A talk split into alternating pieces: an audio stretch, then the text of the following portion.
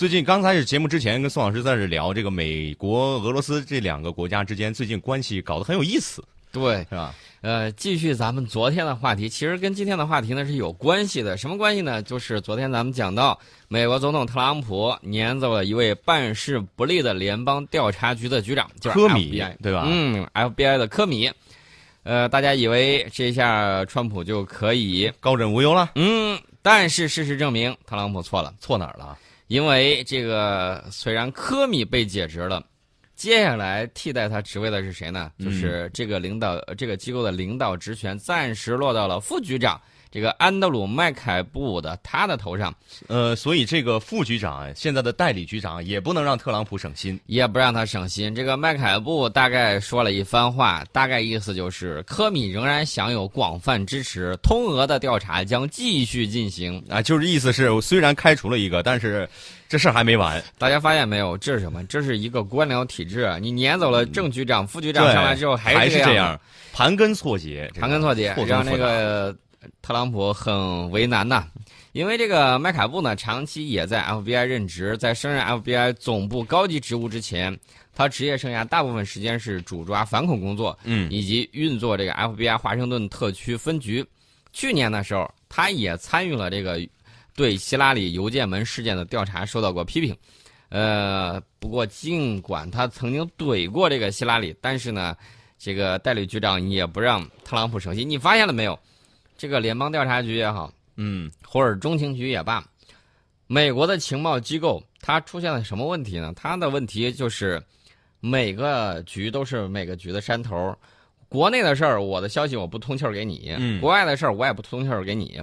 然后呢，导致了虽然很早就发现了恐怖分子的这种迹象，但是因为这种官僚官僚的这种作风，对这种斗争，导致了这种情报没有及时的送达。然后呢，九幺幺事件出现之后，这两个部门就开始反思，啊，怎么样才能够把这个权力呃结合一下，然后如何更有效的反恐。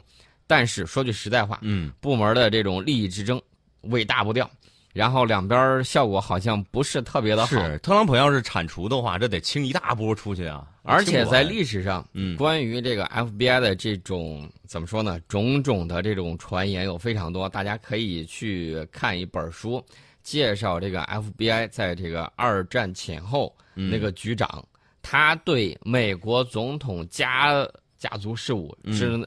很多情报他都知道，不光是窃听，而且拿捏了很多大人物的把柄。这个大家完全可以当成一个什么剧去看，实在是太有意思了。呃，这个通俄调查呢，这个按照 FBI 的这种说法，就是还要继续调查，然后呢也不要停。呃，这个白宫在解雇科敏之后，这个会试图干涉特朗普竞选团队通俄事件的这种调查。参议员们在想，那不行啊，我还得再折腾下去，怎么办呢？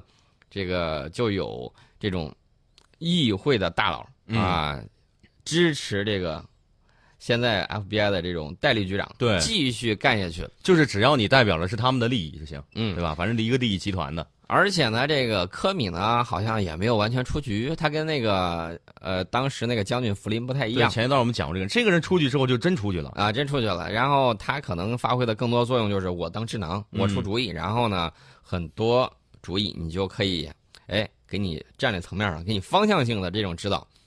那么这个呢，科米啊，科米解雇，我觉得这个事儿没那么简单。对，背后肯定还有什么神秘的故事啊，背背背后肯定会有很多事儿。他这个得到的支持不限，不仅限于 FBI 内部啊，参议院之内也有人。美国政府中的眼中钉、肉中刺，维基解密创始人阿桑奇。对科米也递过来了一个橄榄枝，所以说大家就看到 这个涉及情报的这个时候呢，就有很多事情。就这个人既得罪了希拉里，又得罪了特朗普，到底他是一个什么样的人，我们不清楚。但是我觉得会不会也是一个有梦想、有目标、有追求的人？那我们就不知道了。关键问题就在于大家发现没有，好好像是美国总统上去之后，很多事儿他弄不顺。嗯啊，光。国内自己的这种两党之争，然后这种政府部门的各种部门的不配合，确确实实让他很头疼。所以说，他制定一项政策之后，如何啊能够政令畅通，这个事儿我觉得还是很考验特朗普的。呃，另外呢，这个阿桑奇，阿桑奇现在玩推特玩的也很溜、嗯啊，大家发现没有？现在这个都用新媒体。阿桑奇在推特上开玩笑呢，说这个，呃，联邦调查局的这个局长科米，你不是被解雇了吗？嗯，我可以考虑这个聘用你。当然，这个是玩笑话。呃怕你失业啊。啊，他的事业。这个阿桑奇说，维基解密会乐意考虑聘用这个科米帮助管理华盛顿办公室的问题，他应该会乐于恰当的调查美国政府，好吗？这个等于说是又给自己嗯，又给自己做了一个宣传，所以这个事情呢，就大家骑驴看账本吧。就是内忧没有解决，外患不断啊。反正是美国现在是里腹背受敌的样子，感觉。呃，另外呢，还有一个，大家还记得不记得？有人说这个特朗普说这个很多关于竞选团队还有俄罗斯政府有牵扯的这个新闻都是假的，嗯，但是美国民众也不买账。呃，大家都知道，这时候美国的这个所谓的民意机构又出来了，然后说我们调查了，百分之五十四的受访者认为这是个严重的问题，但是百分之四十的人认为这只是声东击西的招数。你看吧，这个怎么说呢？竞选总统这个事儿嗯余波未平，大家还在这儿各种折腾。这都半快半年过去了。但是大家要关注的是什么？嗯，他是不是并不像他宣传的那样？啊，嗯我这个西式民主怎么怎么好，我这个自由如何如何的高，结果大家发现的就是各种啊，你本来是竞选的，选举只是一种手段，你为了干什么？为了有效的进行行政，为了有效的带领你的国家走向更加强大。对，那么结果呢？你变成了让我们看了一出现代二十一世纪的竞选州长。对啊马克吐温写那个小说，到现在为止，你就一样一样对，里面充满了黑幕斗争，对不对？让我们看到了这简直嗯就是一幕大剧啊，比这个纸牌屋还要精彩。那么除了这一波造谣了，嗯。我们把它撇下去不管，还有一个我经常提的日本媒体，日本媒体这两天我们一直在说，啊非常喜欢造谣，尤其是我发现了在关键节点，在关键时刻，在大国博弈的情况下，他经常自说自话，然后就是哎颇喜欢那个呃东嚼舌头西嚼根儿，然后呢把很多的这种谣言就散布到国际舆论场。这种嚼舌根儿的媒体不怕得溃疡吗？我们分析一下，他为什么就是日本媒体为何成了这种造谣的这种惯犯？嗯，呃，首先一点啊，我跟你说，这个偶尔失误，这个我们能理解，对吧？嗯嗯报道有的时候可能你跟不上，但是呢，你要是一贯造谣，这就有问题了。对，呃，我们看一看啊，日本媒体最近推出的这个哈里斯那个是吧？嗯哈里斯这个消息，这是社华报道中的一次谣言。去年的时候，谎报中国要退出联合国海洋法公约啊，也造谣了，还捏造过说中国海监船机关炮瞄准中国渔船这种假新闻。大家发现没有？抹黑我们不遗余力。对，他是时时刻刻的充满着套路，有什么样的动作，安排什么样的舆论出去，对吧？所以说，我们就分析一下，他到底是为了什么。首先，日本媒体它是日本的媒体，它肯定是要为日本国家服务的。嗯，那么，日本政府最近一段时间，大家可以看到啊，最近这几年，从那个中日钓鱼岛争端之后，嗯，啊，屡次造谣钓鱼岛是他的。然后呢，这个日本媒体就配合他国他本国政府嗯，各种的呃伸出他的黑手，然后他天天自诩自己什么第四权利，然后说我独立报道，但是对日本媒体稍有了解的人都知道，跟权力关系之深超出想象。我记得当时 NHK 电视台，嗯，呃，有一个主持人啊、不是主持人，是他们整个这个报道可能稍微偏向了我们一些，然后呢被这个安倍甩了冷脸，然后呢这个报道他就启用了一个另外一个就是偏右翼的人上去了。大家可以想象一下，你连人事任命都听命于你国政府，然后呢你怎么可能说啊你不向着他，对不对？嗯所以说呢，我就觉得这个日本媒体啊，跟这个日本政府之间这个权力关系之深，确确实实要受到这个控制。大家可能会说没有直接控制，没错儿，是没有直接控制。他那儿有一个俱乐部叫记者俱乐部，有这么一个体制在控制他，他的大报、他的电视台为日本政府知命是从。那么近年来呢，日本政府把中国视为安全上的这种假想敌啊，这个我们已经看很多了，经常搞一些演习。前几年不是还有谣言吗？大言不惭的说要几个小时之内把我们的海军干掉，要几天之内把我们的空军打败，有这消息吧？嗯，全都是他们放的。对，其实媒体我觉得帮助政府说话是无可厚非的，但是你不能胡乱造谣，这就不对了。要实事求是。对啊，新闻这个最根本的生命是什么呢？是真实性。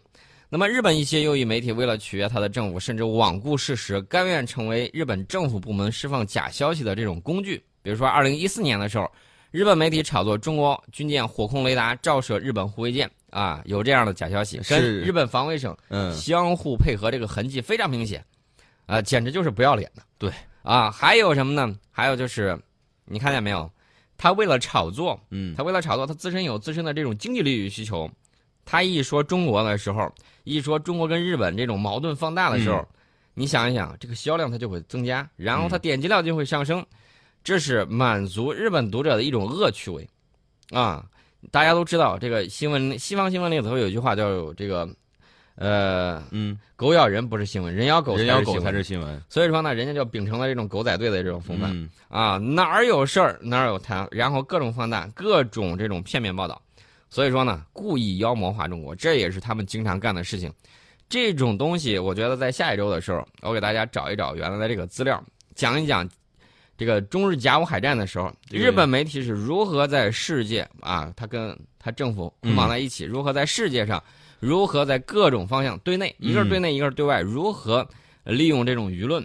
啊，抹黑我们，然后这个鼓舞他自己，对，这个他现在也是不遗余力的在这么做嘛，就是也在这么一大把钱都花到这方这上面。呃，你比如说这个日本某周刊杂志，你知道他说什么？说有五万名中国间谍潜伏在日本，五万名中国间谍，这是一种典型的不实信息啊！嗯啊，然后呢，他就把他们本国人民给洗脑了，啊，就毒化了日本社会的这种中国观，然后看中国人，只要不管是去旅游还是去留学的，还是去探亲的，都觉得是间间谍一样。啊，他就会有这样的这种歧视，嗯啊，所以说呢，他这个是破坏中日之间关系的这种基础。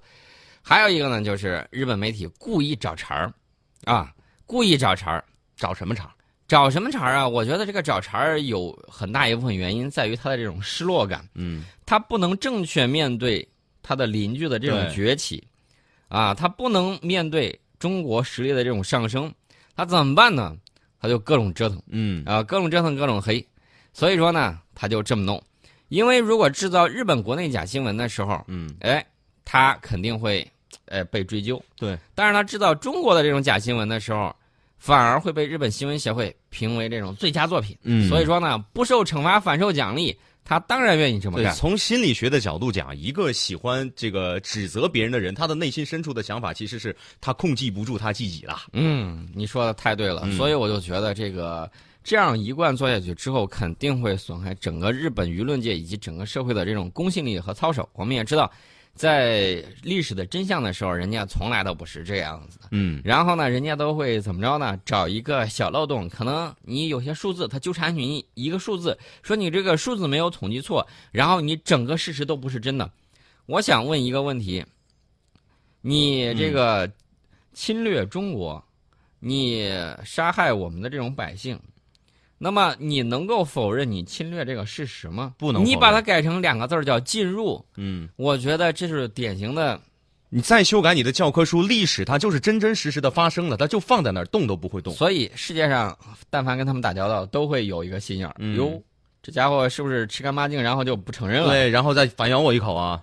所以说呢，我们看到这个媒体啊，尤其是日本的这种媒体，除了日本媒体之外，还有一个媒体，这个韩国的媒体。韩国的媒体有的时候跟韩国国家情报院他们是密切相关的。所以说呢，我们可以看到朝鲜半岛上有很多新闻，有一部分是韩国媒体放出来的，还有一部分就是日本媒体放出来，经常弄一些匪夷所思啊，然后黑化一些人的这种手法。这种手法当年他干的多了，所以我提醒大家，你在看他们媒体这种只要关系到国际关系或其他方面报道的时候，你就得注意一下，嗯。要打一个大大的问号。